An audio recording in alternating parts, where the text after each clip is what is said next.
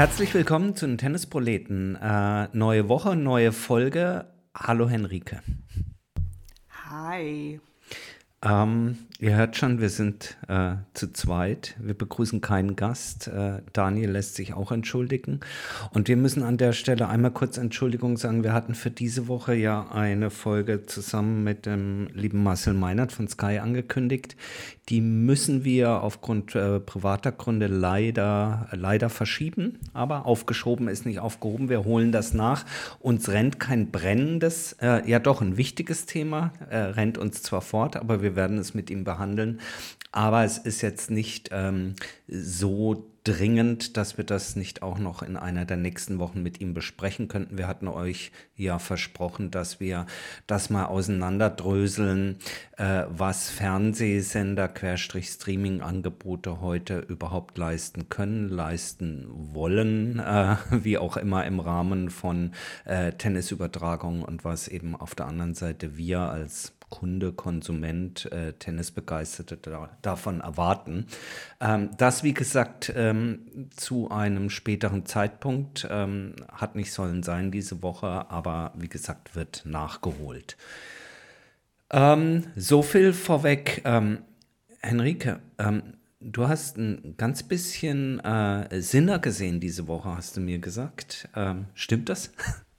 Ja, das stimmt. Ich habe ja. äh, mir Yannick Sinner das erste Match nach seinem Australian Open Sieg äh, reingezogen gegen Baltic van der Sandsroep in Rotterdam, weil es mich interessiert hat, ähm, wie er quasi diesen Sieg verarbeitet. Und ich glaube, man kann unterm Strich festhalten, er hat ihn sehr gut verarbeitet und einfach da weitergemacht, wo er in Australien aufgehört hat.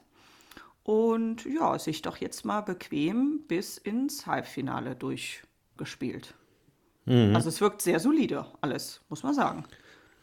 Ja, bin ich bei dir. Ähm, vielleicht weit entfernt davon zu sagen, dass es langweilig wird aufgrund der Dominanz. Nichtsdestotrotz, wir haben einmal kurz ge, gespickt. Äh, jahresübergreifend, der hat ja noch Davis Cup im letzten Jahr gespielt, hat er jetzt 13 Siege nacheinander. Durchaus beachtliche Serie. Ähm, langweilig wird es nicht. Ich habe ihn gegen, äh, gegen Guy Monfils in Rotterdam spielen sehen. Also nicht live vor Ort, sondern äh, im Stream. Ähm, ich bin da bei dir, vor allen Dingen auch äh, mit welcher ja, Souveränität und Gelassenheit er äh, den, den Verlust des zweiten Satzes dann äh, abgehakt hat und äh, einfach sein Spiel konzentriert weitergespielt hat und dann auch da am Ende sicher und souverän äh, im dritten Satz dann das Spiel, äh, das Match nach Hause gebracht hat. Ähm, ja, ähm, also ich glaube, wir dürfen uns wirklich äh, jetzt auf auch sehr, sehr ja, spannende und äh, interessante Begegnungen im Rahmen des, des ähm, US Hardcore Swings. Wir haben ja zwei große Turniere bei den Herren vor der Brust äh, mit Indian Wells und Miami und da wird es ja äh, dann zu einem Aufeinandertreffen der Weltbesten zwangsläufig kommen. Aber ich sage das deswegen, weil dieses Jahr auch Djokovic ja wieder mit dabei sein darf. Er stand ja da noch unter dem Einreisestopp ähm, aufgrund mangelnder Covid-Impfung. Er dieses Jahr auch wieder dabei. Also insofern Medvedev, ähm, Sinner, Djokovic und Alcaraz alle am Start äh, vermutlich. Und das wird spannend, oder? Oder mäht Sinner die dort alle nieder? Was glaubst du? Ja, also wenn er so weiterspielt, hat er zumindest die Chance dazu. Ähm, diese Souveränität, die du erwähnt hast, die ist mir auch gegen äh, Van de Sandsroep aufgefallen, weil da war es Anfang des zweiten Satzes mal kurz eine Situation, wo er so mal äh, einen Moment den Faden verlor, aber das hat er wirklich ganz, ganz souverän äh, sich da selber wieder rausgezogen und ähm, ja, also wenn er das halten kann, äh, wovon ich jetzt einfach mal ausgehe, dann äh, wird das auf jeden Fall interessant, einfach zu gucken, wer sich dann in Indian Wells und Miami durchsetzen kann. Also die beiden unterscheiden sich, die beiden Turniere unterscheiden sich ein bisschen vom Belag, mhm. ne, wie schnell der ist. Da, da kann es Vorteile geben für den einen oder anderen, aber ähm, das wird mich interessieren und vor allen Dingen ist natürlich auch nicht ganz unspannend zu sehen, wie Novak Djokovic jetzt ähm, seine Australian Open Niederlage da ähm, quasi verarbeitet und was er da aus sich aus, was er da daraus lernt und daraus macht, weil er war ja in dem Interview danach schon recht, er wirkte ein bisschen irritiert, glaube ich, dass mhm. er so mhm. gar nicht äh, wusste, wie er sich dagegen Yannick Sinner erwehren sollte oder was heißt so gar nicht wusste, aber zumindest keine Lösung fand. Und ähm, das ist ja eine der großen Fähigkeiten von Novak Djokovic, irgendwie aus diesen Niederlagen wirklich viel rauszuholen. Ähm, aber da er ja schon so am Limit ist, denke ich mal, an dem, was einfach auch möglich ist, menschenmöglich ist, ähm, bin ich gespannt, ähm, ob er sich da jetzt erwehren kann oder ob es jetzt doch wirklich diesen, diesen, diesen endgültigen, dieses endgültige Verschieben dahin gibt, dass jetzt doch die Jungen ihn dann anfangen, ähm, auch mental einzuholen dass, dass das halt nicht mehr der entscheidende Faktor ist, weil körperlich braucht man da nicht diskutieren. Mhm, mh. ähm, bin ich bei dir und ich finde das äh, mit vielleicht eine der interessantesten Fragestellungen, das zu beobachten in Indian Wells und in Miami. Denn ähm, von der äh, stellt sich ja die Frage, was ist das, was äh, Djokovic noch antreibt?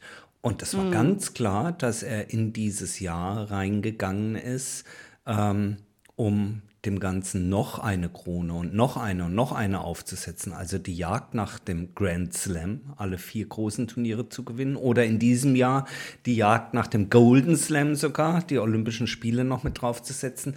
Äh, das, ich will jetzt nicht sagen, das klingt komisch, wenn man sagt, das muss sein Ziel sein wie vermessen, ja, das ist mit das Schwierigste oder das ist das Schwierigste überhaupt, aber das war sicherlich eine Ambition.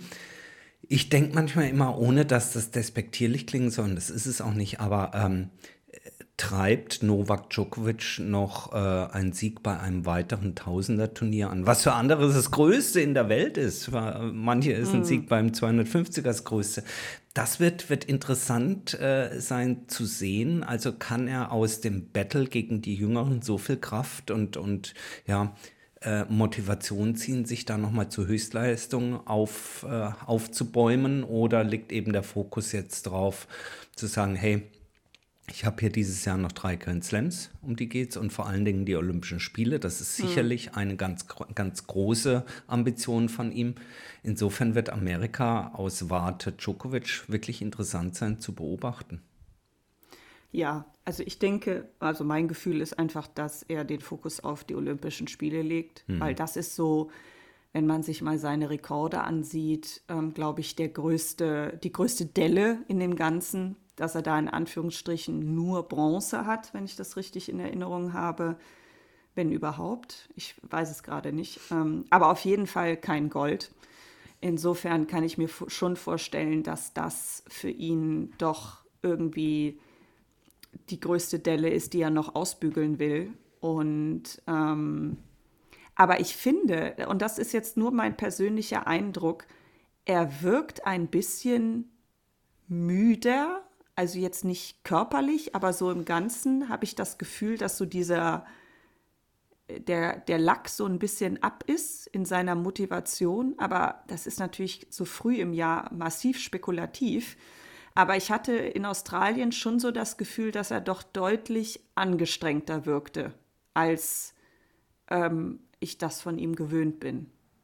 Es ging nicht mehr ganz so leicht von der ja. Hand. Äh, er schien ja auch ähm, durchaus ein bisschen angeschlagen in das Turnier zu gehen. Nichtsdestotrotz ist er immer noch Novak Djokovic und äh, ja, ich bin mir sicher, er wird dieses Jahr auch noch mal von sich reden machen. Wir hatten ja neulich schon mal ja. kurz, kurz äh, drüber sinniert, wer am Jahresende die Nummer eins ist. Ich glaube, dass, äh, also da ist die Messe noch lange nicht gelesen. Einer, der auch mit, mitspielt darum. Und das ist schon, das finde ich schon spannend zu sehen, so von der Unterschiedlichkeit der Typen eben neben Djokovic und Sinner ist Carlos Alcaraz. Zu dem kommen wir gleich. Aber bevor wir zu dem kommen, äh, um Rotterdam sozusagen, das Turnier ist ja noch gar nicht vorbei. Ähm, das ist ein tolles Feld dort gewesen.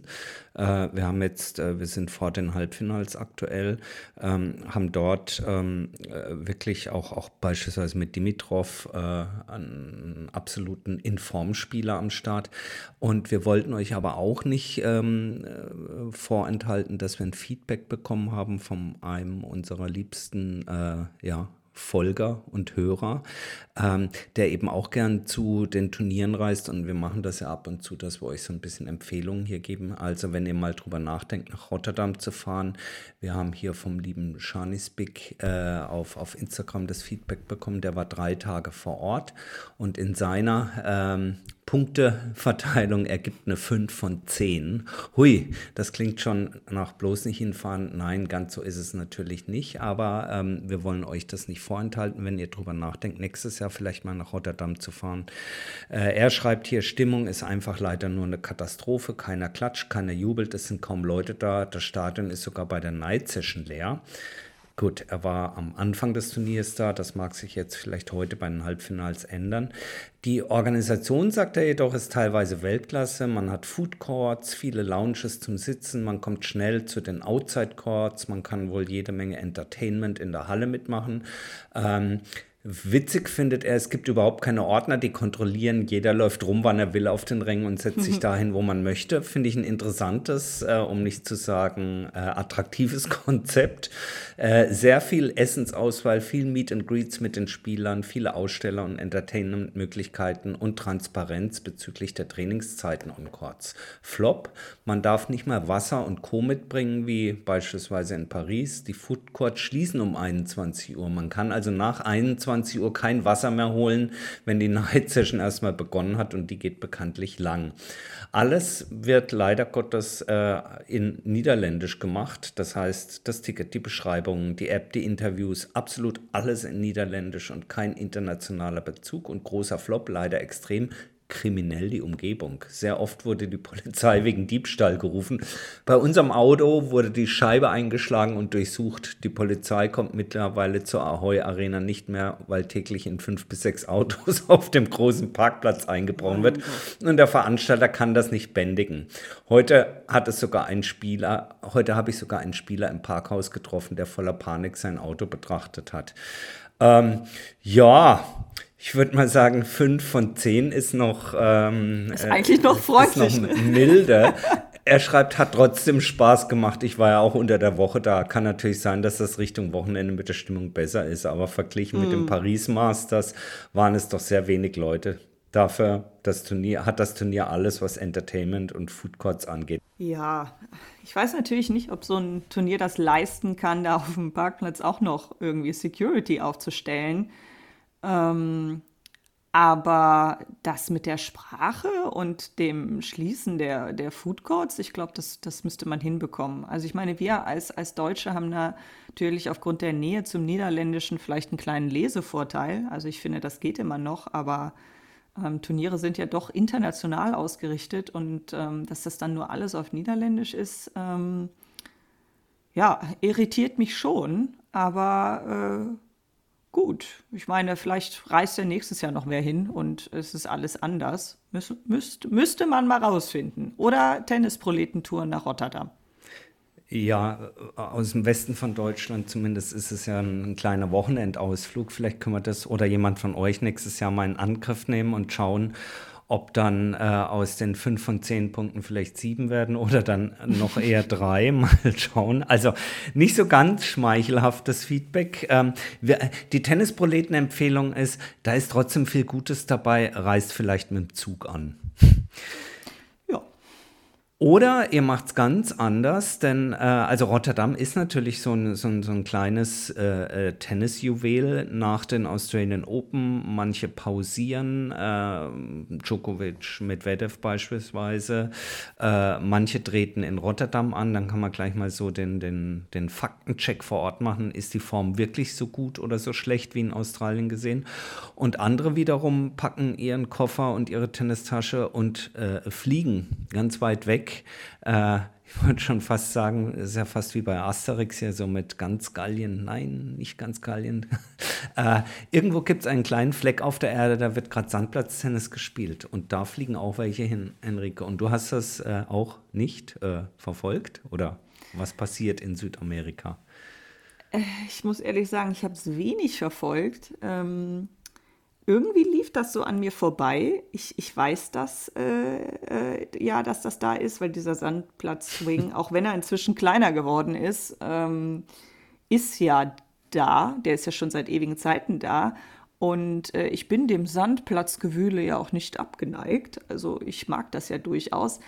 Ähm, aber dieses Jahr ist es echt an mir vorbeigelaufen. Auch so, dass Carlos Alcaraz jetzt in Buenos Aires im Halbfinale spielt. Das habe ich dann irgendwo gelesen und dann gedacht, so, ach ja. Ähm, sagen wir mal so, es ist was für Hardcore-Liebhaber, diese, diese Turnierlandschaft. Man muss das wollen. Ja, also Hardcore, nicht Hardcore, sondern Hardcore-Liebhaber. ähm, zumal, äh, also ich finde es auch, ähm, ja, was heißt komisch, dass es so ein bisschen an einem vorbeiläuft? Muss es ja nicht, denn der Zeitunterschied ist nicht so riesig, als dass nee. das äh, hier, wenn man es live im Fernsehen verfolgen möchte, nachts um 3 Uhr kommt, sondern beispielsweise äh, die Alcaraz-Matches auch gestern Abend am Freitag kommen hier deutsche Zeit so um 22.30 Uhr um den Dreh herum, äh, 23 Uhr, also das ist zumindest mal am Wochenende ja durchaus noch eine Zeit, wo man ganz gemütlich mal ein bisschen Sandplatzszene schauen kann. Und ähm, ich würde es mir trotzdem wünschen, dass es auch so bleibt. Du hast es gerade eben kurz angesprochen. Ich meine, dass es das Turnier in Rio de Janeiro ist, was mittelfristig auch auf Hardcore, nicht Hardcore, sondern Hardcore umschwingen möchte und somit äh, die, ja, die Vorhut bildet, ähm, zusammen mit Acapulco, was ja früher auch ein, äh, ein Sandplatzturnier war, ähm, für die eben vorhin schon angesprochenen beiden großen Masters-Turniere in, in, den USA. Nichtsdestotrotz, es ist, äh, es ist ein skurriles Biotop, äh, ich glaube, ich habe noch nie so viele argentinische Flaggen auf den, äh, auf den Ergebnismeldungen gesehen wie in, in den letzten zwei Wochen. Äh, und das ist schon so irgendwie lustig. So in den USA übrigens wird auch gerade gespielt in Delray Beach äh, in Florida. Dort sind die Amis am Start, sozusagen mm. die US-Amerikaner. In Rotterdam die Europäer und in Südamerika äh, in erster Linie die Argentinier. Und die laden sich so als, als, als Gäste gerne so ein, zwei Exoten ein. Ne? Qu Quoten, äh, Quoten, äh, Quoten-Europäer. Ja. Quoten-Europäer oder Quoten, was auch immer.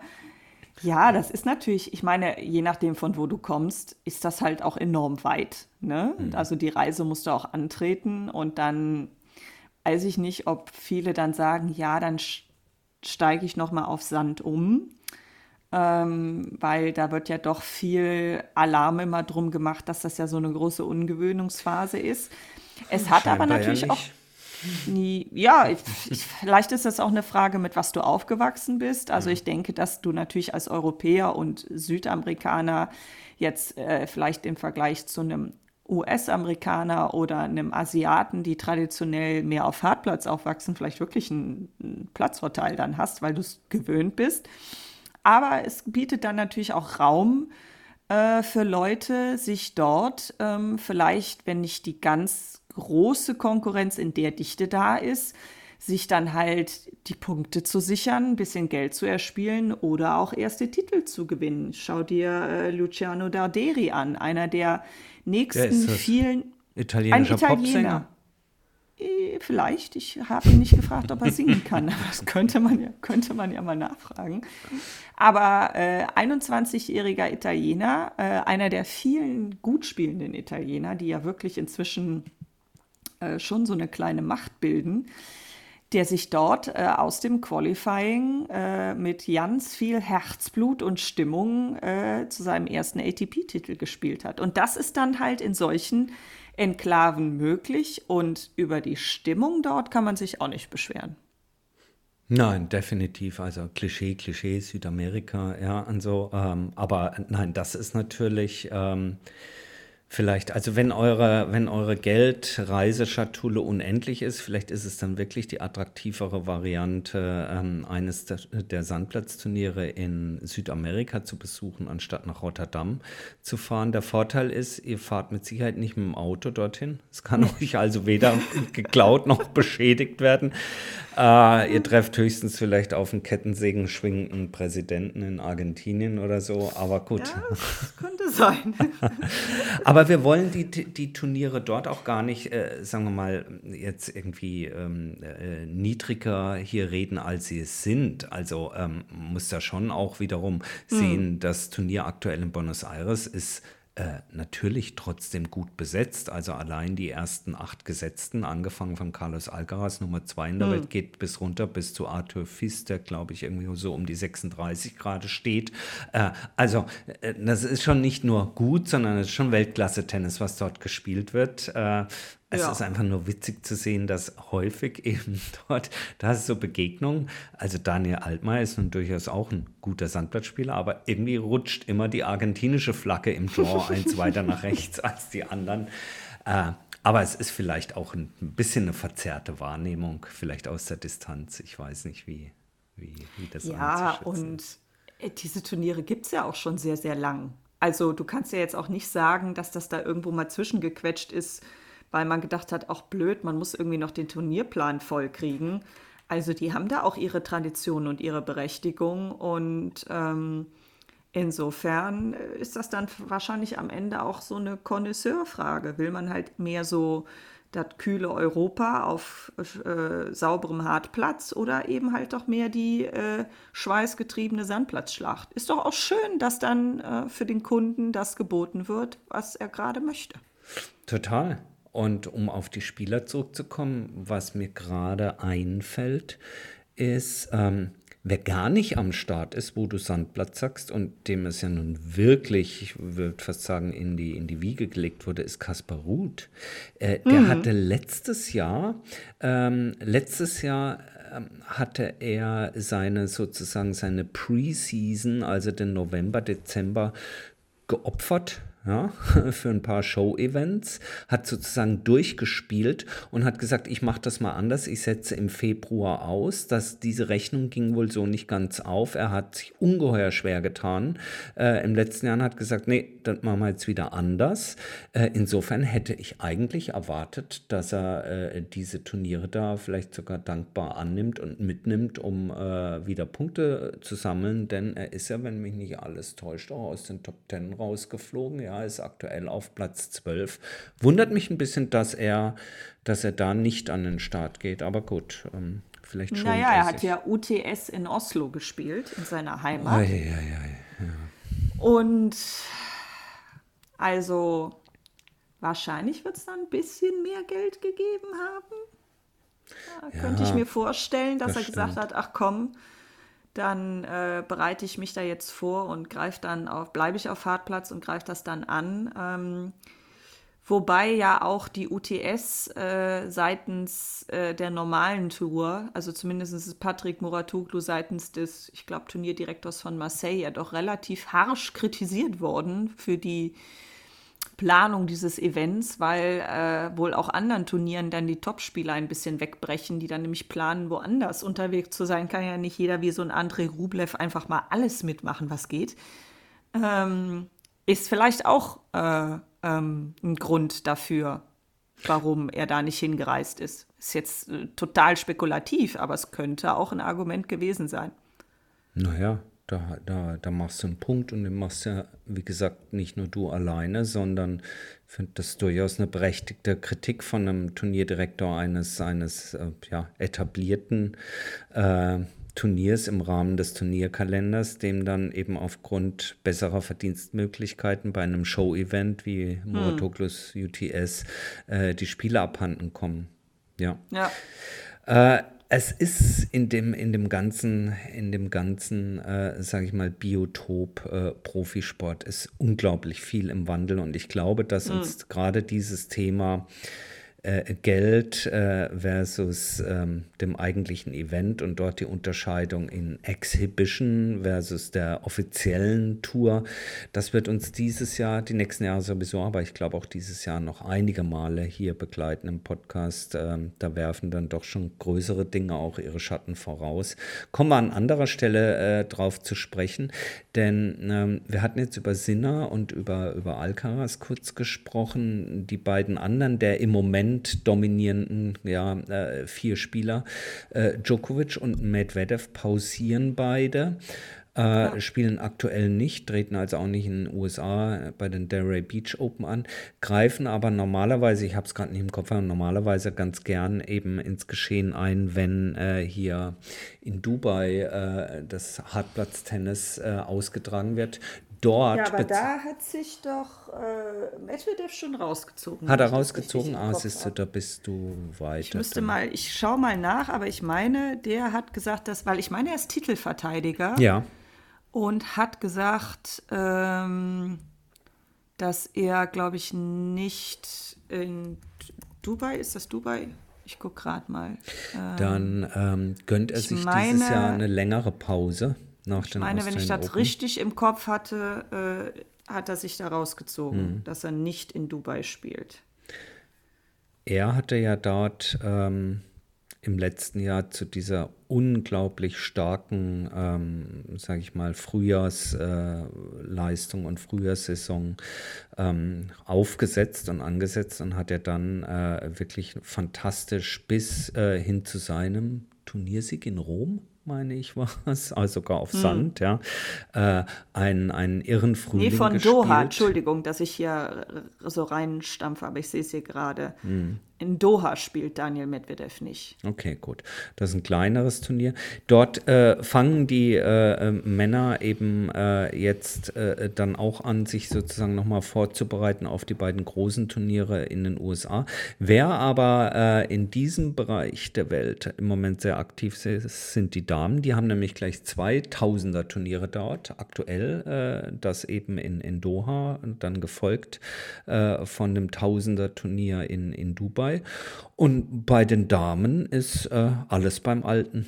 Finale, Schwontek, Rybakina. Ähm, soll ich jetzt sagen, langweilig? Das wäre gemein, oder? Wenn ich jetzt gemeint wäre, würde ich sagen, es ist als Frau fast egal, was du machst. Du wirst irgendjemanden finden, der es kritisiert. Aber das Fass mache ich jetzt mal nicht auf. Ja. Ähm, denn natürlich könnte man das als langweilig bezeichnen, aber im Prinzip passiert ja bei den Damen jetzt das, was vorher bei den Herren passiert ist, nämlich dass sich da eine äh, kleine Gruppe doch jetzt scheinbar extrem durchsetzt. Ähm, und man konnte schon zurzeit damit rechnen, dass Schwiontek und äh, Rybakina in dieses Finale kommen. Ja. Insofern ist, passiert ja nichts anderes als mit den äh, Big Three. Ähm, Natürlich ist das von der Menge der Grand Slams vielleicht noch nicht durchweg ganz zu vergleichen, aber es bewegt sich doch auch darauf hin, äh, dass man, glaube ich, dieses Finale hätte so auch durchaus tippen können. Insofern passiert da eigentlich nichts Ungewöhnliches. Und man kann sich auch freuen. Also ich glaube, das wird kein schlechtes Finale. Überhaupt nicht, ja, bin ich vollkommen bei dir und deswegen, um das sozusagen äh, äh, wieder einzufangen, alles andere als langweilig, dieses Turnier. Erstens mal war es natürlich, hey, es ist ein Tausende-Turnier, es war top, ja. top, top, top besetzt und wir haben durchaus äh, nicht nur interessante, äh, spannende Begegnungen, sondern hm. eben auch von, der, von, den, von den Ergebnissen und dem, was am Ende bei rauskam, alles andere als langweilige Spiele dort gesehen. Ja. Die an zwei gesetzte Gauff ist dann gegen Sinjakova raus. Es gab einen, hm. Entschuldigung, einen durchaus, wie ich finde, bemerkenswerten, äh, bemerkenswerte Fortsetzung des Comebacks von Naomi Osaka, die hm. Ähm, äh, Revanche nehmen konnte gegen Caro Garcia. Äh, ja. Sie dort recht, ja, klar in, in zwei Sätzen, oder was ist klar, aber glatt in zwei Sätzen 7, ja. 5, 6, 4 besiegt hat, auch gegen Petra Matic weiterkam, äh, mm. dann ein Walkover gegen äh, Zurenko hatte. Ja, und dann. Die Jabeur geschlagen hat. Und Ons Jabeur ja, ja. tut sich ja sehr schwer gerade, also muss man sagen. Ja, wollen wir ganz kurz auf, auf, auf sie eingehen? Meinst du, ähm, ich, ich übertreibe heute ein bisschen, aber meinst hm. du, sie kommt nochmal oder war es das? Ich glaube nicht, dass es das war. Also ich meine, dafür ist sie eigentlich zu gute Spielerin. Aber ich weiß auch gerade gar nicht, Entschuldigung, wenn es hier im Hintergrund klappert, das ist mein Kater, der gerade hier einen Karton anfrisst. Also tut mir schon mal leid. Ähm, bei Jabeur weiß ich das nicht, aber ich habe das Gefühl, und das ist nur mein persönlicher Eindruck. Also sie hat ja jetzt auch mit dieser saudi-arabischen Kleidungsbrand Kayani da unterschrieben und wird da jetzt auch ja schon als extremes ähm, Role Model auch so in diesem arabischen Großbereich, glaube ich, auch gespielt. Und ich frage mich, ob das so ein bisschen zu viel Druck für sie ist. Sie ist doch mhm. jemand, der da doch ein bisschen sich schwerer mit tut. Also ich meine, das sah man ja auch in Wimbledon und so. Ich glaube, sie hat sich da manchmal mental noch nicht so ganz sortiert, was ich okay finde. Und das ist so momentan meine Working Theory, dass das vielleicht ein Grund sein könnte, weil sie ist ja auch nicht ganz ideal ins Jahr gestartet, muss man ja mal sagen. Also für ihre Ansprüche. Ja. Und Leslie, äh, Lesia Zurenko, also der will ich überhaupt nicht den Schneid abkaufen. Die ist ja eine, eine Veteranin der Tour und sicherlich auch nicht schlecht, aber eigentlich in einem Normalzustand hätte ich doch auch eher auf Jabeur getippt als auf Zurenko und mhm. drei und zwei hat Zurenko gewonnen. Äh, insofern ähm, weiß ich da nicht so ganz genau, was da los ist. Ähm, ja, ich meine, Maria Zachary tut sich ja auch schwer. Die hat sich ja jetzt auch von ihrem Trainer dann nach sechs Jahren getrennt, Tom Hill. Scheinbar ja. aber alles in guter Freundschaft. Wie immer. Ähm, ja, wobei bei denen, ich sag mal so, es, es wirkte zumindest ein bisschen besser geplant als bei Rune. Die, die Spitze muss man mir jetzt erlauben. Ja. ja. Insofern, ähm, ja, ich weiß nicht, das ist mir so ein bisschen aufgefallen irgendwie, dass, dass äh, Jabeur sich dann doch so schwer tut. Aber dafür kommt jetzt eine Carolina Pliskova wieder aus der Versenkung zurück. Insofern ist jetzt nicht so, als wäre da nur Topspieler und sonst passiert nichts bei den Damen. Vielleicht Krass, kann man das so zusammenfassen. Mein Pliskova hatte ich irgendwie gedanklich fast schon abgeschrieben. Total, ich auch. Also da habe ich gedacht, da passiert nichts mehr. Aber vielleicht sind wir da so ein bisschen zu ungerecht. Haben wir da nicht letzte Woche drüber gesprochen? Oder Dass wir ungerecht mal? sind, da reden wir jede Woche drüber. Ja. Nee, aber hattest du das nicht mal gefragt, dass man manchmal zu, zu schwarz und weiß sieht? Ja. Also zu ja. schnell jemanden hochjubelt und zu schnell ja. auch wieder runterdrückt? Ja. Wir ja. hatten es wir hatten's anhand äh, natürlich der, der, der häufigen Diskussionen an der Spitze oder der häufigen ja. Einordnung an der Spitze, dass sobald jemand hochkommt, wir dann immer gleich auf dem Fahrstuhl. Ja, das ist jetzt der nächste Federer oder irgendwie sowas. Mhm. Das ist jetzt die nächste Serena Williams. Das ja. ist natürlich ähm, Kokolores. Ähm, insgesamt, also um hier aufs Damendraw und, und, und das Turnier dort zurückzukommen, ist es eben alles mhm. andere als langweilig, sondern ähm, wenn man, wenn man sich dann nochmal anguckt, was hier ähm, dort im, im Viertelfinale aufeinander traf, das ist wirklich ein, ein, ein bunter Blumenstrauß, am besten, was das Damentennis zu bieten hatte, ja, also oder hat, ja, ja also Schwontek, Azarenka, ja, ich meine, da kannst du ja, selbst wenn du so ein Match kommentierst, hast du ja schon genügend äh, Stoff, worüber mm. du sonst noch reden kannst mit einer, in dem Fall voller Hochachtung gemeinten Veteranin wie Azarenka. Ja. Dann hast du Osaka, die sowieso äh, illustre äh, Comeback-Story angesprochene Pliskova, äh, mm. Fernandes, äh, die habe ich so ein bisschen das Gefühl, sich äh, ähm, stabilisiert, die ja. auf eine ganz ja. andere Art Den und Weise ihren, ihren, ihren Dip hatte nach dem US Open Finale gegen Raducanu äh, ja. und, und äh, auch zurückgefallen ist und die sich jetzt aber, man darf ja nie vergessen, wie jung die beiden sind, Raducanu ja. und Fernandes, die jetzt aber, äh, finde ich, eine, eine ja, nachhaltige, eine, eine, eine sehr konstante Entwicklung nach oben hat, äh, ja. auf, auf Rybakina drauf. Ja? Mhm. Und äh, dann sind wir wieder so ein bisschen im, im, im Veteranenfeld. Äh, die gute äh, Pav, Pavlychenkova, gegen mhm. Danielle Collins, ähm, die auf Abschiedstournee ist. Ähm, also Wer ja. gerne Damen-Tennis guckt äh, oder überhaupt wer gerne Tennis guckt, der sei dann doch eingeladen, äh, sich diese Turniere anzugucken. Es wird ja nahtlos fortgesetzt sozusagen bei den Damen mit dem Tausender in Dubai. Ähm, mhm. Da gibt schon ordentlich was auf die Augen. Ja, auch Pavlyuchenko war ja so eine, die nach ihrem French Open Finale auch wieder so ein bisschen abfiel. Ne? Mhm. Ne? Jetzt nicht mhm. so hart, aber irgendwie so konstant runterrutscht.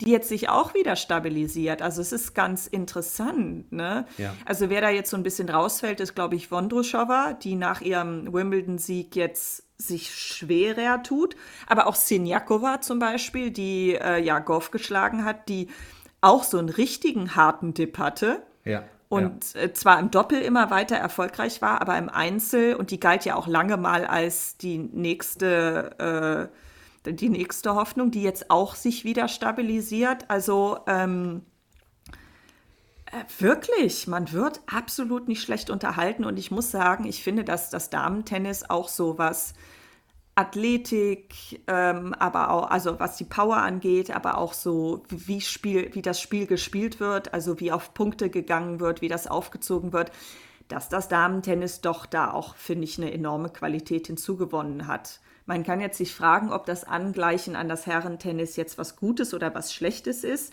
Aber ich sag mal, für die Kritiker da draußen, die immer gesagt haben, ja, das ist ja nur so hin und her, Ping-Pong, mhm. ist es definitiv nicht. Also ich finde, man wird schon ähm, extrem gut unterhalten bei den Damen. Insofern, ähm, wir haben Samstag. Was gibt es Besseres, als sich heute das Finale Schwonte gegen Rybakina anzuschauen? Äh, in ein Nichts, ja, genau. Vielleicht selber Sport noch machen, ja. Ja, das stimmt, das, das lasse ich gelten. Also insofern glaube ich, Henrik, haben wir für diese Woche mal wieder unseren kleinen Helikopterflug über die WTA und ATP ähm, dann doch erfolgreich äh, zu Ende gebracht. Wir landen hm. noch mal, wir landen noch mal in, in, in Deutschland jetzt, hoffen, dass unser Helikopter nicht aufgebrochen wird oder geklaut wird von irgendwelchen äh, holländischen Tennis-Hooligans. Ja.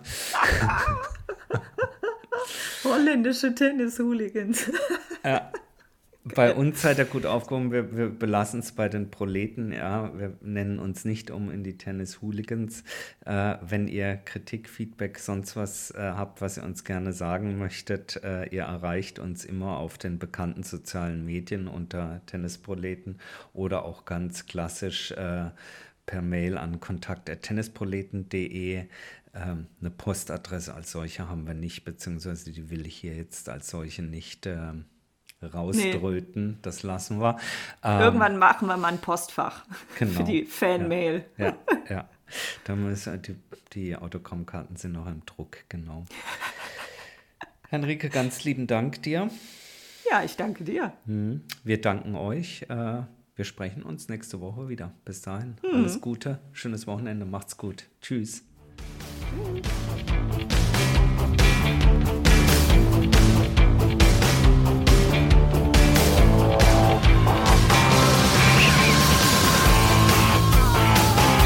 Wie baut man eine harmonische Beziehung zu seinem Hund auf? Puh, gar nicht so leicht. Und deshalb frage ich nach, wie es anderen Hundeeltern gelingt, beziehungsweise wie die daran arbeiten. Bei Iswas Dog reden wir dann drüber. Alle 14 Tage neu mit mir, Malte Asmus und unserer Expertin für eine harmonische Mensch-Hund-Beziehung, Melanie Lippisch. Iswas Dog mit Malte Asmus. Überall, wo es Podcasts gibt.